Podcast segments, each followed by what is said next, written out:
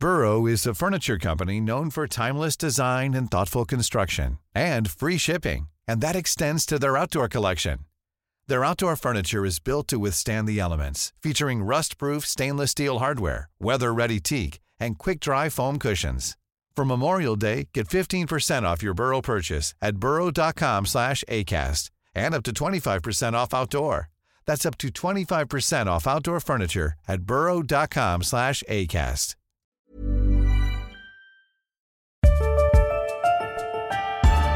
Esta es la mesa de análisis a fuego lento. Bajo la conducción de Alfredo González Castro en el Heraldo Radio. Iniciamos.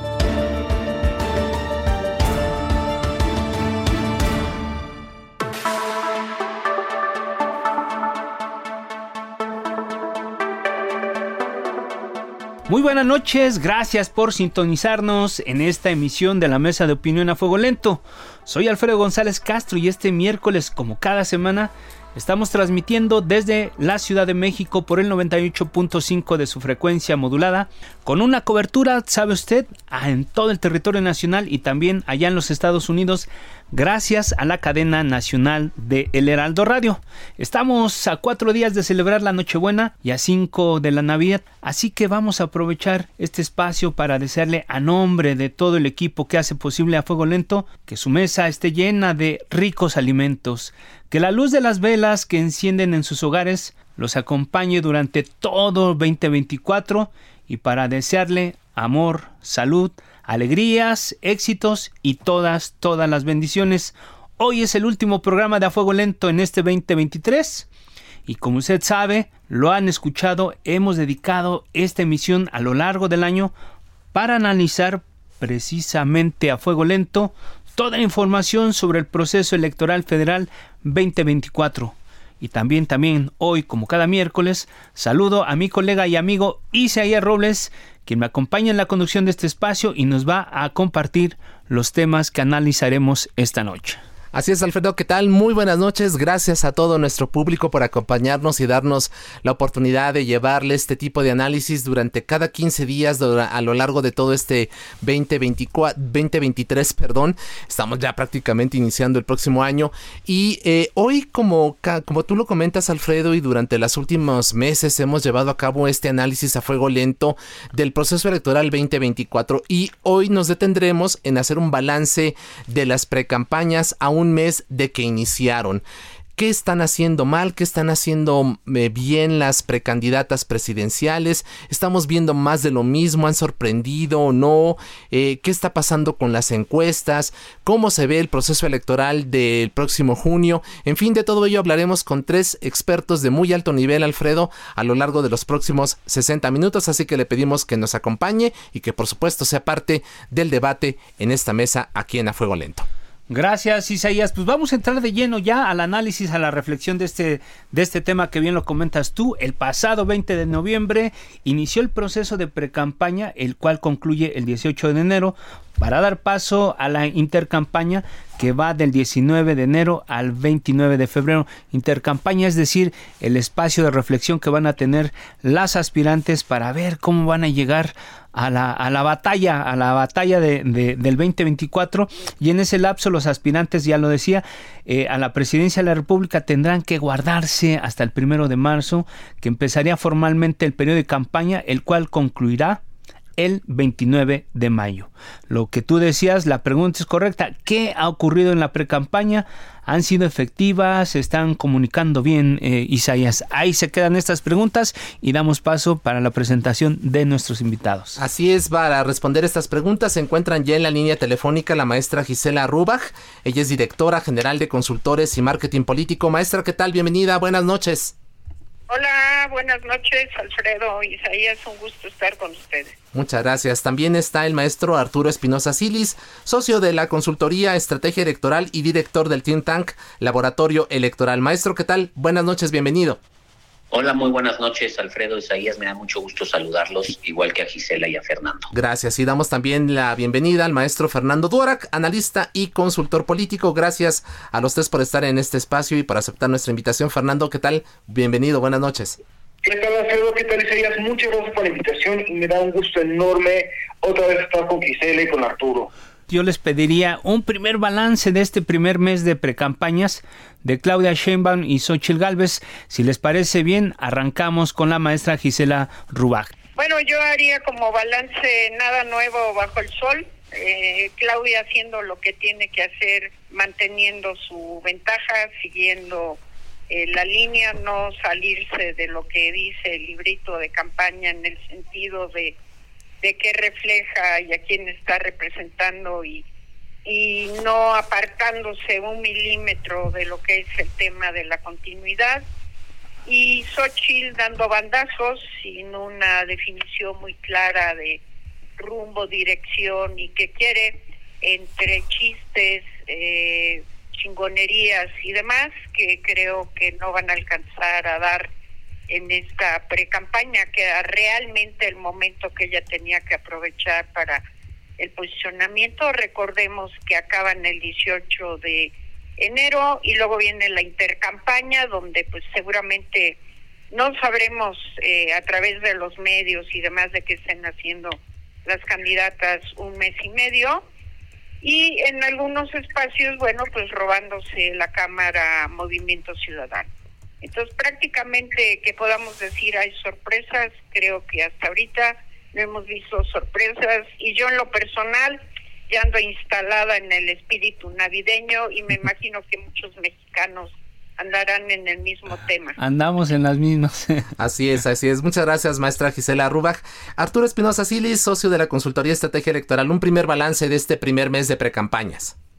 Pues yo creo que honestamente hemos visto unas precampañas bastante aburridas en cuanto a que pues, pues no ha pasado nada destacable, salvo por la irrupción de unos días de Samuel García, que yo creo que que, le metió como algo diferente a la contienda, la, la hizo interesante por, por momentos dio bastante de qué de qué hablar después creo que todo acabó en, en, una tragedia pero este fuera de eso veo que Xochitl Galvez está tratando de eh, sigue tratando de configurar su equipo y sigue tratando de hacer ajustes en la campaña. Estamos pagando el precio de ver campañas o pre pre campañas tan anticipadas eh, con, como lo que pasó. Xochitl tuvo su momento en el proceso eh, del frente, pero creo que ya pasó ese momento y ahorita está viendo cómo vuelve a agarrar fuerza. Sin duda Samuel García le, quitó bastante foco.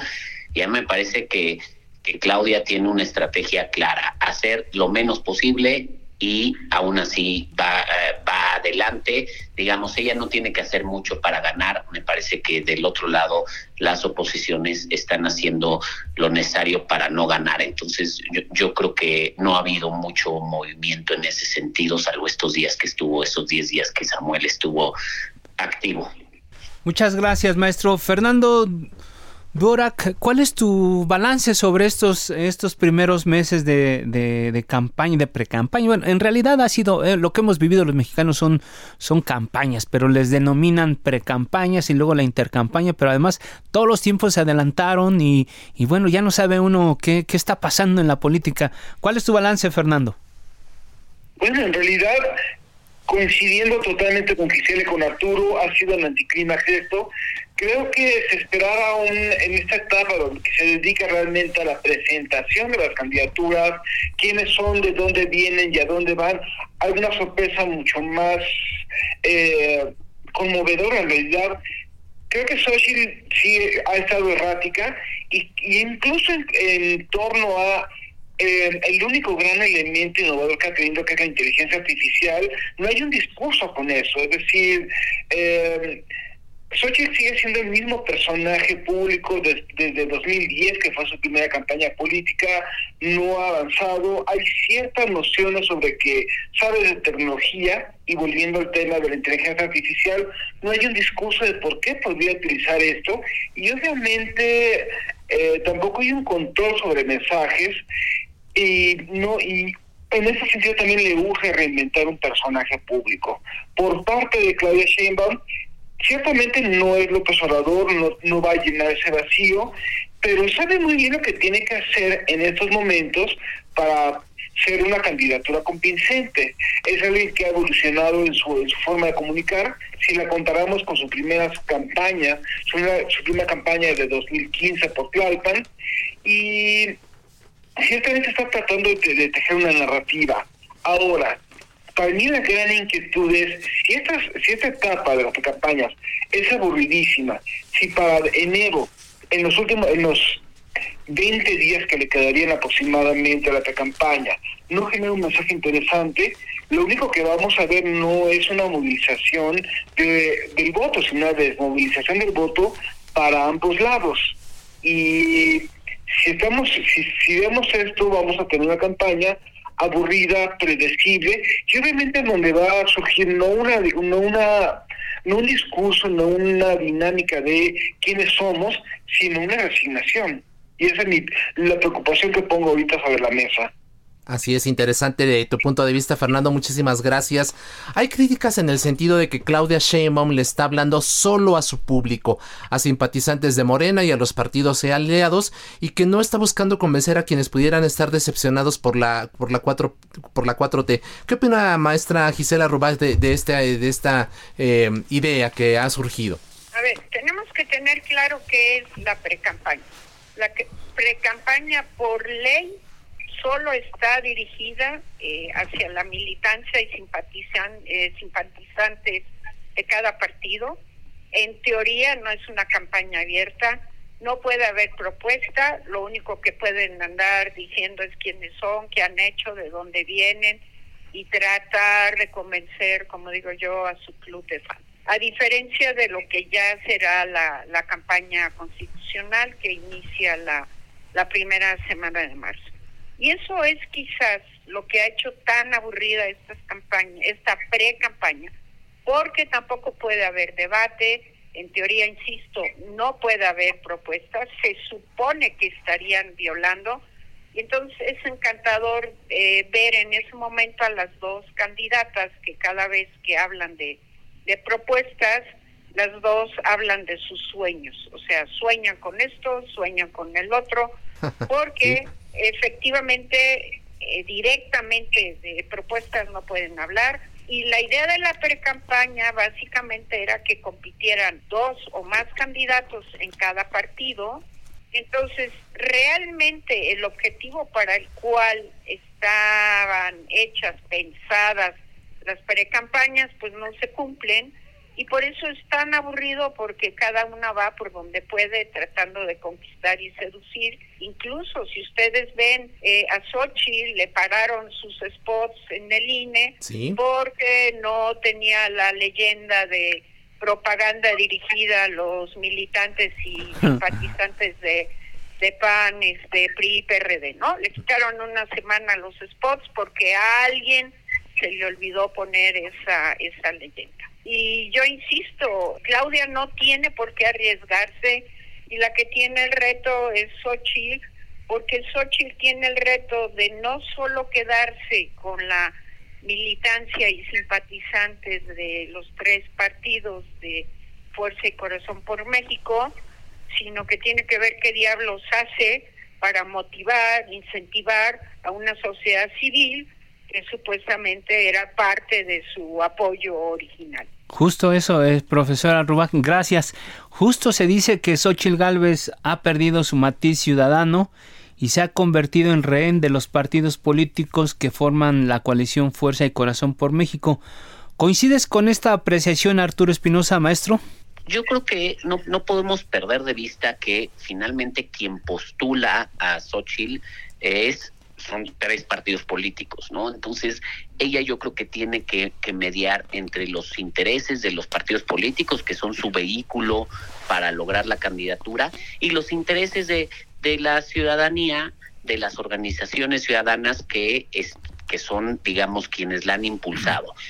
No podríamos entender la candidatura de Xochitl sin unos y sin los otros. Digamos, si no hubiera partidos políticos, pues Xochitl nunca lo hubiera logrado. Eh, no, sería hoy la candidata de, la oposición, pero también si no hubiera habido estas organizaciones ciudadanas que le impulsaron tan decididamente, los partidos no hubieran postulado a Xochitl Gálvez. Entonces yo creo que eso es parte de lo que complica las campañas. Ahorita lo que decían tanto la maestra Gisela Ruba como el maestro Fernando este, Duorak, es, es en este sentido. A ver, Claudia Sheinbaum va adelante, lleva una ventaja importante. A mí no me parece que se haya una ventaja definitiva, pero sí es una ventaja importante. Xochitl Galvez tiene que hacer una campaña prácticamente perfecta, sin errores y creo que lo que se ha visto en Xochitl Galvez son algunos errores, desde errores muy pequeños como los que mencionaba eh, Gisela Ruba, que de que le bajaron los spots por una formalidad legal bastante absurda en nuestro sistema, por cierto, pero que existe, hasta errores de comunicación más importantes como la felicitación a Milei en Argentina. Y yo creo que parte de eso es se, se, refleja pues en esta composición tan plural. La coalición de Morena es muy sencilla, es una coalición muy muy vertical en la que hay un solo partido que manda y que hay una sola conducción y aquí se tienen que hacer muchas más negociaciones, muchos más acuerdos, hay que ser mucho más inclusivo con las tres fuerzas políticas y con las organizaciones ciudadanas. Así es. Gracias, maestro Espinosa. ¿Qué están haciendo mal y qué están haciendo bien Claudia Sheinbaum y Xochitl Galvez, eh, Fernando Duarac?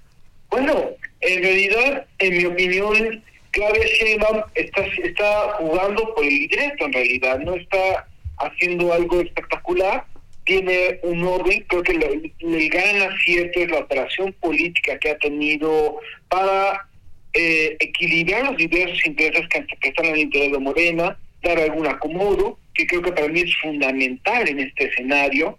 ¿Por qué? Porque a partir de ahí va a venir toda, toda idea de cohesión dentro de la gama de intereses tan, tan amplios que están no solamente en Morena, sino en el PT y el, y el Verde.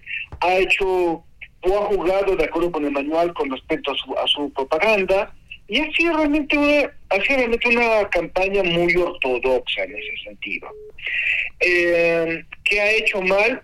No podría decir yo que haya hecho algo malo este, en estos momentos, sino que simple y llanamente está yendo por las reglas. En cuanto a Xochitl Galvez, Creo que lo que está completamente mal es que nunca hubo un rumbo más allá de postular a alguien que pueda ser lo más popular posible para ganar un voto.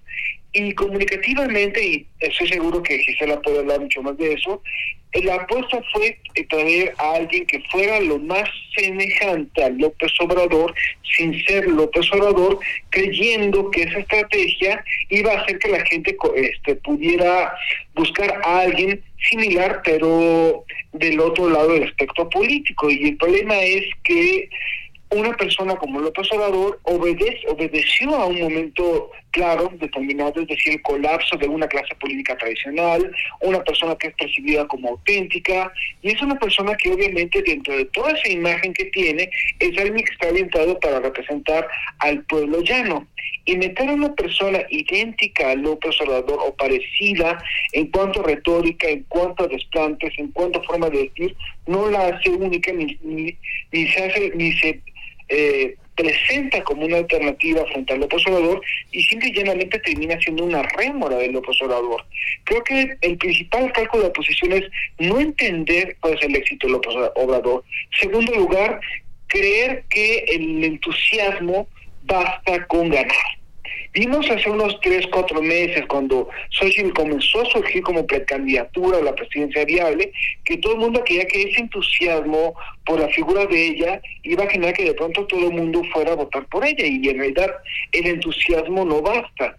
Se requiere una estructura política, como bien dijo Arturo, se requiere una cohesión, se requiere más o menos una idea de qué es lo que quiere presentar si llegas a ganar, que no es solamente plataforma, sino es una idea de identidad que comenzar a presentar. Y a partir de eso, obviamente estamos hablando también de elegir un equipo político que sea coherente, cohesivo y que realmente les una, una, una, un objetivo claro. Y aquí está una de las grandes diferencias entre la alianza de Morena y la alianza de la oposición. Con Morena todo el mundo sabe que los guindas son el partido o el socio principal, a lo cual el PT y el Verde son socios secundarios. Aquí fuera que el PRD está en la lona, no sabemos muy bien quién lleva la voz cantante, PRI y PAN. Y eso en cuanto a organización y en cuanto a táctica puede generar efectos no muy positivos. Muchas gracias, maestro Durak. Yo los escucho y parece que no las elecciones no se ganan con entusiasmo. Maestra Rubach, por lo que hemos visto hasta ahora en las campañas presidenciales de este del próximo año, serán más de lo mismo, entusiasman, ya lo decía Fernando, no basta solamente el entusiasmo, se necesita estructura, se necesitan decisiones, liderazgos. ¿Cómo lo estás viendo? Yo creo que como todavía no estamos en campaña, insisto, este es el peor mes porque la, la gente anda en otras preocupaciones, si le va a alcanzar para la cena, si no le va a alcanzar, si tiene la lanita en el bolsillo suficiente para aventarse siete posadas. La gente trae otras cosas ahorita en la cabeza y recordemos que esto terminará hasta el 7 de enero, que recordemos noche del 5 al 6 de enero Reyes, que es todavía el, el, Guadalupe Reyes. El maratón. Para muchos mexicanos, ¿no? Eh, yo creo que el problema está en que, bueno, pues falta todavía seis meses para el día de la elección. No ha habido algo así que enloquezca a la gente y que, que salga a la calle. Y yo resumiría para el tema de para el tema de Xochitl, dado que ya lo dijo Fernando, eh, que la campaña, que es lo que vengo yo insistiendo hace mucho tiempo de Claudia, es una, una campaña tal cual dice el librito de campañas que se tiene que hacer, ella lo está haciendo. Yo creo que a Xochitl le faltan lo que yo llamo las cuatro Cs.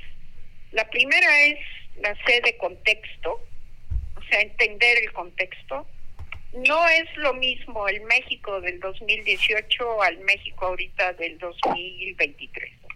O sea, esa es quizás la, la primera parte que, que tenemos que entender.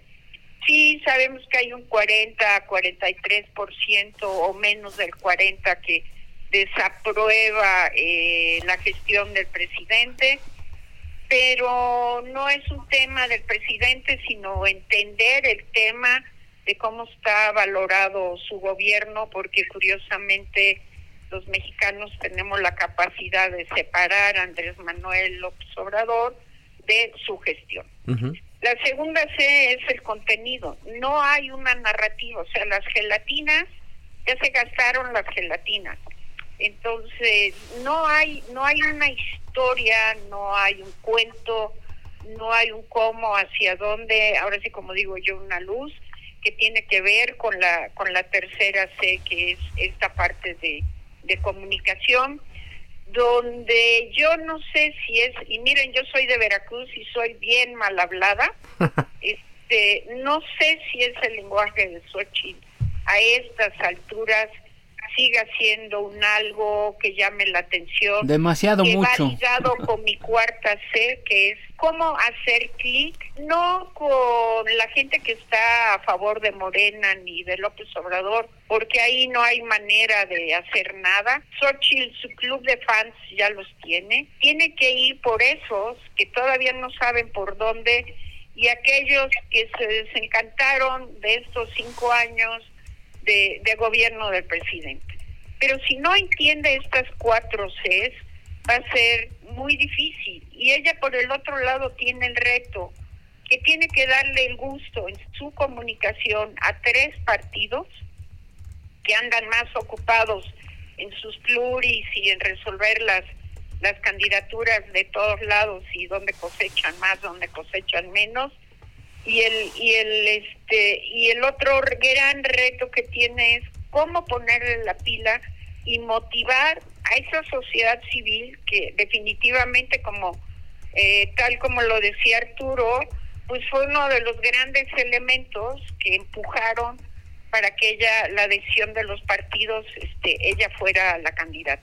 Entonces pues sí hay hay toda una serie de retos pero yo insistiría con las cuatro Cs que le hacen falta en calidad de urgente y ya. Así es, maestra Gisela Rubén, muchas gracias. Vamos a hacer una pequeña pausa, volvemos después del corte y pues ya platicaremos precisamente con Fernando Duora y el maestro Arturo Espinosa Silis si coinciden con la maestra Rubach en este sentido de estos cuatro elementos básicos en toda, en toda pre-campaña y campaña que la maestra Rubach nos ha señalado y que el equipo y propiamente la precandidata Xochitl Galvez parece no estar llevando a cabo. Hacemos una pequeña pausa, Alfredo. Vámonos, eh, no le cambie, quédese con nosotros. Ya sabemos que está preparando toda la cena navideña y esto, pero por favor quédese con nosotros, acompáñenos en el análisis. Volvemos.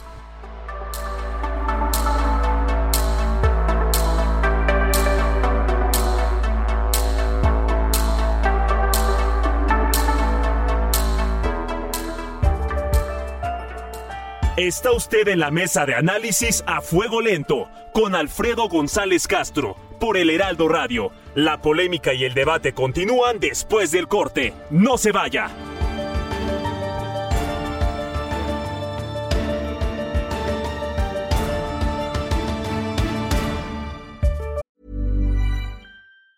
Burrow is a furniture company known for timeless design and thoughtful construction and free shipping. And that extends to their outdoor collection. Their outdoor furniture is built to withstand the elements, featuring rust-proof stainless steel hardware, weather-ready teak, and quick-dry foam cushions. For Memorial Day, get 15% off your Burrow purchase at burrow.com slash ACAST and up to 25% off outdoor. That's up to 25% off outdoor furniture at burrow.com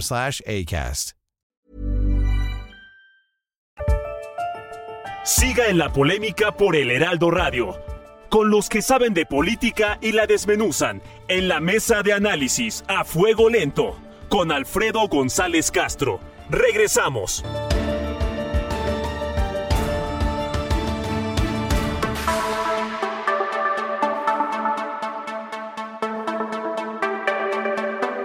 Bien, volvemos a la mesa de opinión a fuego lento. Les recuerdo que estamos transmitiendo por el 98.5 de su frecuencia modulada desde la Ciudad de México a todo el territorio nacional y también allá en los Estados Unidos gracias a la cadena nacional de El Heraldo Radio. Isaías, amigos del auditorio, tomamos la segunda parte de esta mesa de análisis con tres expertos sobre lo que está ocurriendo en estas que eran precampañas, no campañas, y esto me hace reflexionar en un tema importante que en algún momento comentó en alguna mesa el presidente del Tribunal Electoral, se vieron obligados a legalizar el mercado informal de la política y precisamente de esta política, de estas campañas, precampañas, estamos hablando con los expertos, Isaías. Así es, Alfredo. Eh, se encuentran en la línea telefónica la maestra Gisela Rubach. Ella es directora general de consultores y marketing político. El maestro Arturo Espinosa Silis, socio de la consultoría Estrategia Electoral y director del think tank Laboratorio Electoral, así como también el maestro Fernando Duorak, analista y consultor político. Antes de irnos a la pausa, Alfredo nos comentaba la maestra Rubach eh, este estos elementos eh, que son indispensables en toda pre-campaña y campaña, las llamadas tres Cs que tienen que ver precisamente con el contenido, con el clic, con la comunicación y con el contexto y que pues desgraciadamente pareciera que el equipo de Xochitl Galvez y ella misma no acaban de entender. Le preguntamos a nuestros eh, a nuestros otros dos invitados, al maestro Arturo Espinosa, ¿qué opina justamente sobre lo que comentó hace unos minutos eh, la maestra Gisela Rubach y la necesidad de estas tres Cs de la campaña que no estamos viendo en la actividad proselitista de Xochitl Galvez? Maestro Espinosa Silis. Yo creo que, digo, sin duda estoy de acuerdo con, con la maestra Gisela Ruba, que ella es la experta en esta parte de la estrategia de las campañas.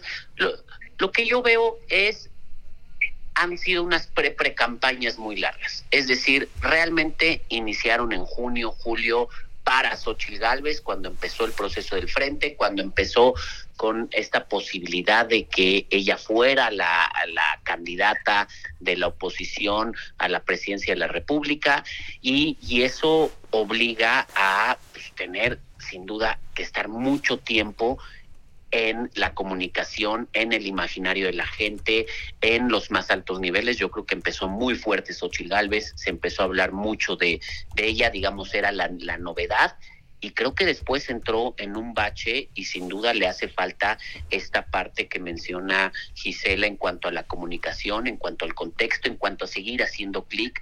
Creo que la parte de su historia, de quién es, de, de dónde viene, eso ya pasó, ya lo dijo. Creo que ahorita hay que dar un paso hacia algo diferente, ¿no? Y aquí es donde a mí me parece que es a lo que yo refería, si bien son épocas en las que estamos distraídos con otra cosa, pero la campaña de Xochitl Galvez no tiene tiempo que, que, perder, tiene que hacer las cosas muy estratégicas, muy bien, y es donde vemos que a veces no, no ocurre de esta forma y que les falta un poco. Creo que lo que necesita no son más políticos que le digan qué hacer, sino lo que necesita son gente con mucha experiencia en las campañas, con mucho conocimiento en las campañas, que las lleve por el camino adecuado, con datos, con información, seleccionar el público. Creo que aquí es donde Samuel vino a abrir una expectativa, porque Samuel buscaba hablarle a los jóvenes y parecía que podía hacer este clic con la parte más joven de una manera este pues, diferente como ha hecho Samuel sus sus precampañas. Ya no está Samuel en la contienda pero creo que ahí está este público. A mí me parece que, que Claudia está bastante topada en sus votantes, algo que se estén acomodando las cosas respecto a los votantes de Movimiento Ciudadano, pero me parece que hay una parte de los votantes que son este público joven, estos que este, no salen a votar, que están indecisos, que no les atrae ninguna candidatura y que es ahí es a donde hay que ir. Creo que se tiene que hacer Todavía hay tiempo, si bien eh, por los tiempos legales es complicado porque nuestro sistema es bastante complicado en qué se puede decir en cada momento. Yo estoy seguro que en las intercampañas algo se inventarán para seguir activas y seguir en los medios y seguir eh, posicionándose recorriendo el país. Muchas gracias, maestro Espinosa. Como dicen en mi pueblo, en la forma de agarrar el taco se ve cuando es un buen dragón. A ver, maestro Fernando Dorak, ¿ves en Claudia Sheinbaum y Xochitl Galvez el uso de nuevas herramientas de la comunicación política para atraer el voto? Porque tiene que ver, sí, con las, los cuatro Cs que nos comentaba la maestra, pero también qué están haciendo, cómo lo evalúas tú, cómo lo estás viendo. Eh, ¿Se están quedando cortas? Este o se rezagaron en esta forma tradicional de hacer política, más allá de si es campaña per campaña, porque el arranque yo creo que es importante. Ok, yo creo que si, lo, vemos de una forma más fría, quien tiene mayores capacidades, en mi opinión, de usar nuevas tecnologías es Claudia Sheinbaum. Por una razón, tiene una narrativa dentro de que, que la respalda, que creo que es algo que no se ha tratado. Ella no es ella misma, sino ella es la continuación de un proyecto. Eh, ella es básicamente alguien que va a ajustarle un segundo piso, combinarla, y en ese sentido tiene bastantes puntos favorables para sí misma. Eh, vamos a ver, ha estado, ha sido la persona más abierta a incluir a personas jóvenes en su equipo cercano, en cambio con Social vemos realmente eh, caras viejas de la política y no veo mucho más mucho más evolución que eso comunicativamente eh, a mí me interesa mucho más ver cómo Claudia va a ir creciendo en ese aspecto, cómo va a ir aprendiendo. ¿Por qué? Porque es la que tiene más oportunidades para, a partir de una base sólida, seguir avanzando. Yo creo que es la gran incógnita, es algo que me gustaría ver. Y con Sochi, Sochi necesita saber quién es, qué representa en ese sentido, qué puede ser. Y su táctica, obviamente, la inteligencia artificial tiene un grave problema a mi modo de ver. Este tipo de propaganda necesita haber una acreditación muy clara de quién la manda y en qué momento la manda. Es decir, por ejemplo, Estados Unidos, cualquier candidato, cualquier candidatura en Estados Unidos dice yo soy fulano o mengana y apoyo esta propaganda. ¿Por qué? Porque hay, obviamente si hay muchas fuentes que van a emitir un mensaje, debe haber alguien que endose ese mensaje. Y el tema con la inteligencia artificial es que es muy fácil falsificarla. Eh, nadie ha discutido sobre lo fácil que puede hacer que cualquier persona, no solamente en campaña negra, sino en una campaña positiva, quiera hacer un, su propio mensaje sobre social y qué pasaría si ese mensaje rompe con los esquemas o es campaña falsa. Si no hay ningún control, esto se da a ser mucho más rápido que cualquier spot. Y en ese sentido, si no hay un control, y estamos hablando que esto puede pasar por ahí de abril, mayo, cuando la posverdad esté en su máximo esplendor, creo que es una estrategia que se hizo otra vez por con ocurrencia, sin controles y sin una planeación. Social necesita entender, o los partidos que la apoyan, necesitan entender que algo pasó en 2018 que rompió con todos los esquemas de comunicación política, que es algo altamente emocional antes que racional, y que la forma de comenzar a superar a ese esquema de comunicación no es atacando los emisores, sino generando algo, igualmente atractivo para el público. Sin embargo, tengo muchas dudas sobre qué tanto lo hayan atendido.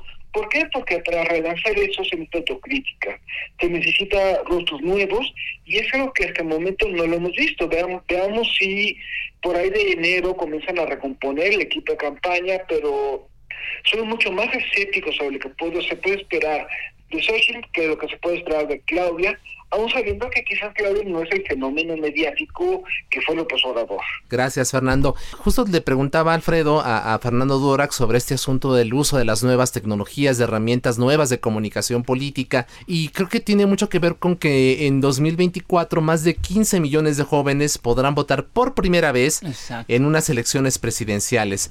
Le pregunto a, a la maestra Gisela Rubach, ¿qué están haciendo ambas precandidatas para eh, llamar la atención de esto, de este público juvenil y que pareciera que eh, Samuel García, entendiéndolo en los pocos días que estuvo allí en la palestra política, pues estaba dirigiendo justamente su mensaje y llamándoles la atención. ¿Ve usted, maestra Rubach, tanto en Claudia Sheinbaum como en Xochitl Galvez, eh, la intención de dirigir su discurso, utilizar estas herramientas, establecer nuevas herramientas de comunicación política para este público joven?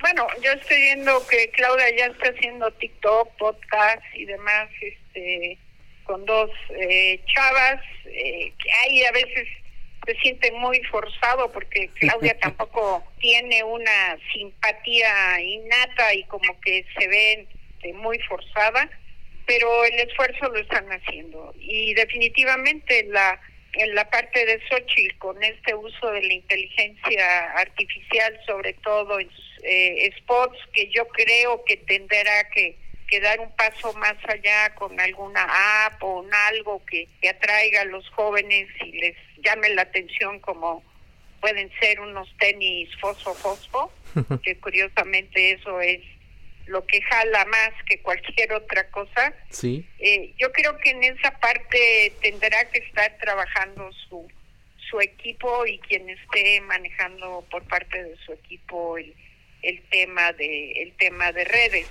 Yo creo que efectivamente vamos a ver todavía muchas cosas más. Eh, yo no sé si en la intercampaña, pero a partir de marzo, ¿por qué? Porque también arrancan en paralelo las campañas en Estados Unidos y el que siempre aporta cosas novedosas en las últimas campañas es el señor Trump el señor Trump con todo este tema de, del gaming, el uso de apps, el uso de la tecnología. Y en Estados Unidos en febrero, pues en enero, febrero ya veremos esto. Y como en México somos muy copiones, seguramente para marzo estaremos aterrizando algunas de las cosas que se verán en la en la campaña de Estados Unidos, pero con este fin de cómo atraes a los jóvenes y cómo te vuelves alguien atractivo para los jóvenes, quizás con alguna causa, enarbolando alguna causa o con algo que vaya más allá de, unos tenis, ¿no? Muy bien, gracias maestra Rubach. Y, un tema que indudablemente se toca en, esto de los análisis, en las mesas de opinión, es el, el papel que, juegan y han jugado las encuestas en prácticamente todos los procesos electorales. Y estas encuestas, estos ejercicios ya eh, le están dando la ventaja a, la, Claudia Sheinbaum. Incluso publicamos aquí en el Heraldo Media Group una, una encuesta junto con Covarrubias y Asociados y le da un 57% de intención de, del voto frente al 22% de Xochitl Galvez la pregunta que te quiero hacer, maestro Arturo Espinosa, ¿este arroz ya se coció o solamente las encuestas no votan, solamente generan percepción? ¿Cuál es tu punto de vista sobre el papel que están que juegan estos ejercicios y qué tanto influye, no? De entrada, las encuestas a mí me parece que son un indicador, pero pues no tienen la verdad absoluta. Eh, eh, eso de inicio. Después, yo diría, también hay que ver eh, las encuestas, porque aquí hemos entrado en una guerra de encuestas y vemos unas que dan, creo que todas le dan una ventaja a Claudia, pero unas le dan una ventaja mucho más amplia que otras. Entonces, creo que las encuestas hay que tomarlas con moderación, no son la verdad absoluta, son una foto de un momento específico, de una coyuntura específica y eh, digamos hay hay muchas metodologías en ese sentido. Tampoco creo que todo esté dicho, falta mucho, ya lo ha dicho la maestra Gisela Rubac, también maestro Fernando Dura, falta mucho para la elección y pueden pasar muchas cosas. Lo que sí creo que es necesario es, bueno, las estrategias son, son distintas, este, mientras que Claudia creo que tiene que hacer poco y, digamos, ahora sí que entre menos se mueva, mejor para ella, porque pues nada más tendría que administrar su ventaja. Creo que en el caso de la campaña de Xochitl Galvez tiene que hacer una campaña prácticamente perfecta, sin errores, con mucha estrategia, con eh, eh, eh dardos muy precisos los que tiene que tirar y también pues vamos a ver qué, es lo que hace Movimiento Ciudadano, si, si al final cuando designe su candidato, su candidata logra volverse a poner en, eh, eh, en la fotografía o simplemente será un testigo presencial de esa forma. Entonces creo que todavía faltan muchas cosas, creo que me parece muy, muy cierto y muy acertado lo, lo que menciona Gisela en torno a la elección en Estados Unidos, que va a jugar un papel, este, pues, que, que si bien no es definitivo, pero sí, sí es un papel que, que hay que considerar y que va a estar ahí. Y bueno, sin duda se darán otras varias cosas que, que, que irán dándose los próximos meses. Entonces, esto yo no creo que este arroz se haya cocido, yo creo que apenas se está cocinando y pues todavía se puede batir. Gracias, gracias, se puede hacer engrudo de repente, eh, maestro Espinosa Silis. Eh, ¿Crece Sheinbaum, se estanca Xochitl, les creemos a las encuestas? ¿Cuál tu opinión, Fernando Durak? ¿Ya se coció este arroz o hay el riesgo de que se nos haga batidillo? Bueno, pues sí, dicen los economistas que eh, cuando hacen un pronóstico que dicen que algo va a pasar ceteris paribus. ¿Qué es eso? Con todo lo demás constante. Eh, sí creo que obviamente hay una hay, hay, una tendencia más o menos clara sobre sobre las dos candidatas punteras. Pienso que es muy probable que ambas ya tocaron su techo de crecimiento, no su este, y vamos a ver cuál puede ser su piso real, pero puede haber sorpresas ahora. ¿Qué es lo que podríamos estar esperando? Más allá de que pase algo que puede pasar o no es ¿Qué tanto las campañas locales van a influir en atraer o quitar votos? Por ejemplo, el gran cálculo con Xochitl puede que no gane, pero va a jalar votos para los dos partidos. Pero eso, cuando comienza a haber personas con bases propias a través de reacción inmediata, pueden tener esa persona su propio nombre independiente de, eh, independiente de una candidatura qué tanto las gubernaturas van a ayudar o van a beneficiar, qué tanto la competencia en las diversas campañas y las, y las dinámicas de cada una de las entidades va a influir, es algo que todavía no lo tenemos muy claro y obviamente va a comenzar a influir eso y vamos a tener por ahí de las próximas semanas o en esos momentos algún indicador de quiénes van a ser las alcaldías, quiénes van a competir por las alcaldías o el resto de los estados, es el caso de, la, de los partidos de oposición. Y a partir de marzo vamos a ver quiénes van a estar en los plurinominales, que es básicamente lo que al parecer le interesa más a los partidos del Frente Amplio que impulsar una candidatura. Por lo tanto, me gustaría ver primero cuál sería el, el tablero total de candidaturas en primer lugar y segundo lugar qué es lo que puede ir desarrollándose en la campaña. El a la boca, a veces sacar la sopa, eh, al chico le pueden crecer los enanos y puede haber algún gran error que pueda cambiar las cosas, como un cayete chachalaca, por ejemplo. Pero fuera de eso y con todo lo demás constante, todo parecería indicar que no va a haber mucho movimiento. Muchas gracias, maestro Durac. Eh, yo creo que algo importante que, vale la pena uh, analizar y reflexionar es sobre qué nos dice Claudia Sheinbaum sin expresarlo verbalmente. ¿Qué dice su lenguaje no verbal, maestra Rubach? Tú que eres experta en estos temas. Yo te diría que si han dado seguimiento, el cambio en la imagen de Claudia ha sido muy notorio. Se nota que llevan ya por lo menos cinco o seis meses trabajando su imagen para ya posicionarla como pues una mujer con una imagen de presidenta, con una imagen seria, una imagen ejecutiva. Es muy interesante ver ya el diseño que usa de, perdón que me eche el comercial, es la promotora número uno de Pineda Cobalín, que no necesita ponerse todo el tiempo unipil, pero trae, dependiendo de a la región que va del país, trae una blusa con una greca, con, con algo que identifique justo a ese lugar sin andar más. Le quitaron el pelo chino, me imagino que la plancha y demás todos los días para alaciarle el pelo debe ser un buen un buen rato. Un buen tiempo. Pero es muy notorio el cambio de imagen. Eh, yo diría no nada más en el tema de imagen, en su forma de en su forma de hablar, en el manejo de sus manos y yo creo que en lo que todavía están trabajando es en la parte de la gesticulación de su rostro. Pero la primera la primera etapa a la vez positiva, o sea, cambio para bien. Positiva porque lo, lo que estamos jugando es eh, la presidencia de un país, no estamos jugando una alcaldía en Hidalgo o en Oaxaca, o sea, es la presidencia de un país. Y eso no lo vemos en el en el caso de Xochitl. en el en el caso de Xochitl, que bueno, pues ella ha sido muy coherente y consistente con lo que ella ha manejado su imagen y demás, pero hay públicos donde esa imagen no entra. Y Sí, como claro. decimos por ahí, al país que fueres, haz lo que vieres, no le ayuda tampoco el sobrepeso, que pues, tampoco se ve que, que haga algo. Ya hay una serie de mascarillas con el tema para pues para los dientes y todo este tipo de cosas, o sea, como que como que a Xochitl el tema de la imagen no va y no le viene. En ¿Eso una influye? época donde la forma es más que el fondo y como te ven, te votan. ¿Eso influye? Sí creo que hay que trabajar por el lado de Xochitl en muchas cosas en esa parte.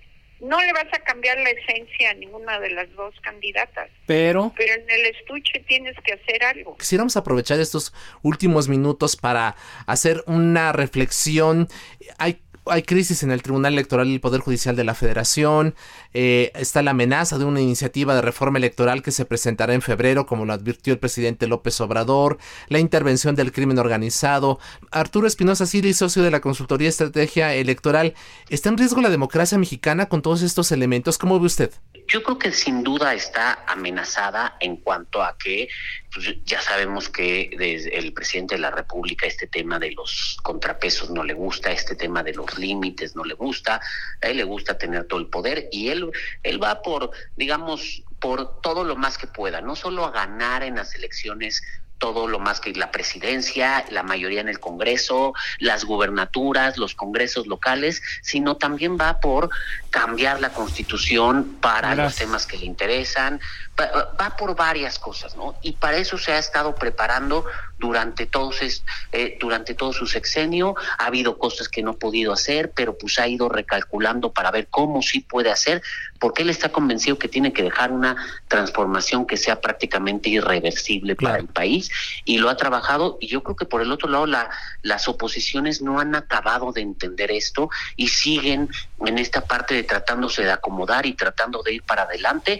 pero les falta ser hacerlo de manera mucho más efectiva y mucho más seria, dejar estos pleitos y ver realmente por lo que puede pasar, ¿no? Seis años más, ¿a dónde habríamos de llegar Gracias. si las oposiciones no recomponen? gracias, maestro Durac, una reflexión final, 30 segundos, se nos acaba el tiempo, por favor. El presidente no se va a tocar el corazón para nada en su momento, ya lo sabe, lo tenemos muy claro desde hace cinco años y obviamente cualquier cosa que vaya a ayudarle para enriquecer su, su discurso, como sería la iniciativa de, fe- de febrero para la Suprema Corte de Justicia, o manipular las instituciones, eh, lo va a utilizar. Y en ese sentido es simple y llanamente un presidente que se ensarta dentro de los esquemas del populismo.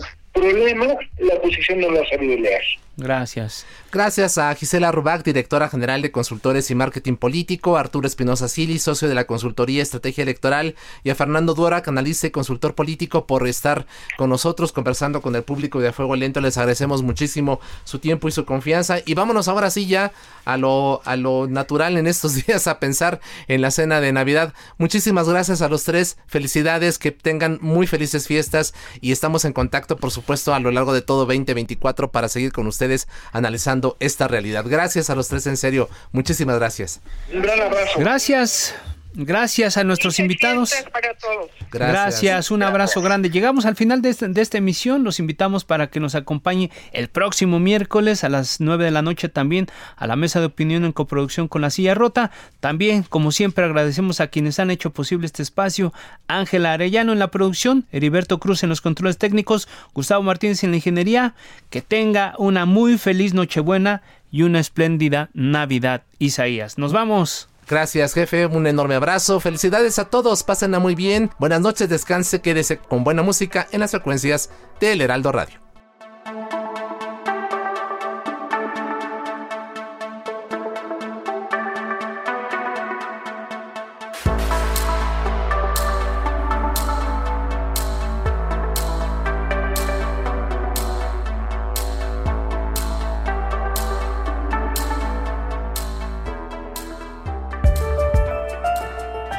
La polémica por hoy ha terminado.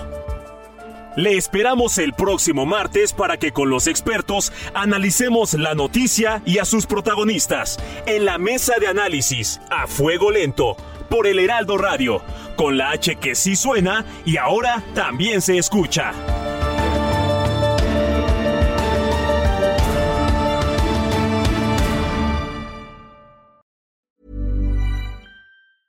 Hi, I'm Daniel, founder of Pretty Litter. Did you know cats tend to hide symptoms of sickness and pain? I learned this the hard way after losing my cat, Gingy. So I created Pretty Litter, a health monitoring litter that helps detect early signs of illness by changing colors, saving you money and potentially your cat's life. Pretty Litter is veterinarian developed, and it's the easiest way to keep tabs on your fur baby's health right at home. Go to prettylitter.com and use code ACAST for 20% off your first order and a free cat toy. Terms and conditions apply. See site for details.